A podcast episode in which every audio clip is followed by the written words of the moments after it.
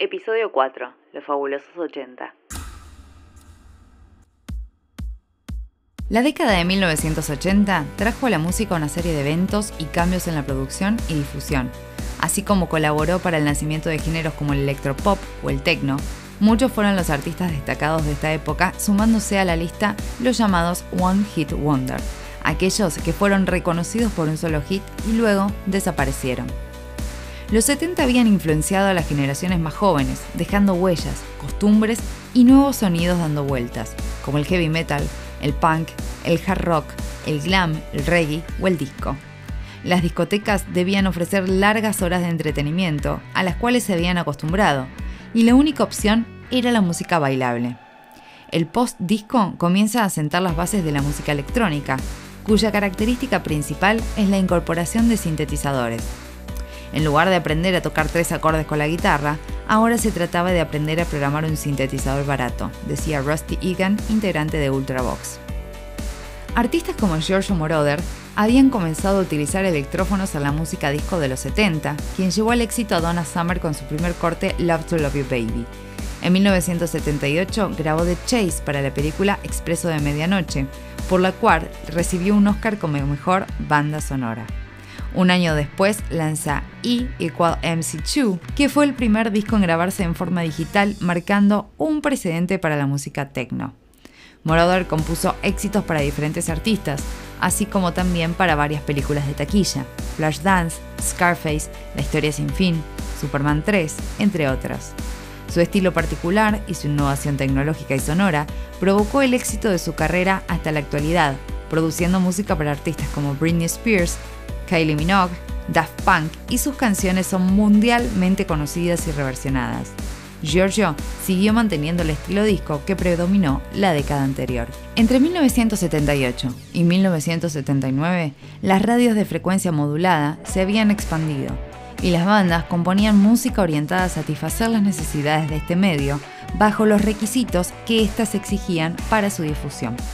Por lo que luego de la decadencia del punk, las nuevas bandas toman recursos musicales de este estilo, sumando sonidos dance más la incorporación de sintetizadores y así dar nacimiento al New Wave, más experimental y cada vez más cercano al pop. Más que un estilo fue un movimiento artístico e intelectual.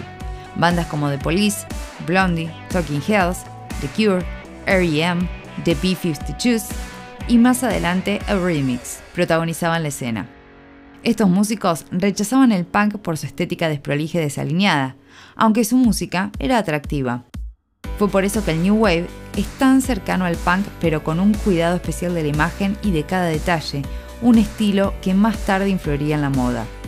La premisa era separarse de la anarquía del punk sin dejar de ser rebelde, algo que es propio de los adolescentes, y de esta forma conseguir un contrato discográfico, siempre y cuando estuviese la etiqueta del New Wave sobre esta banda.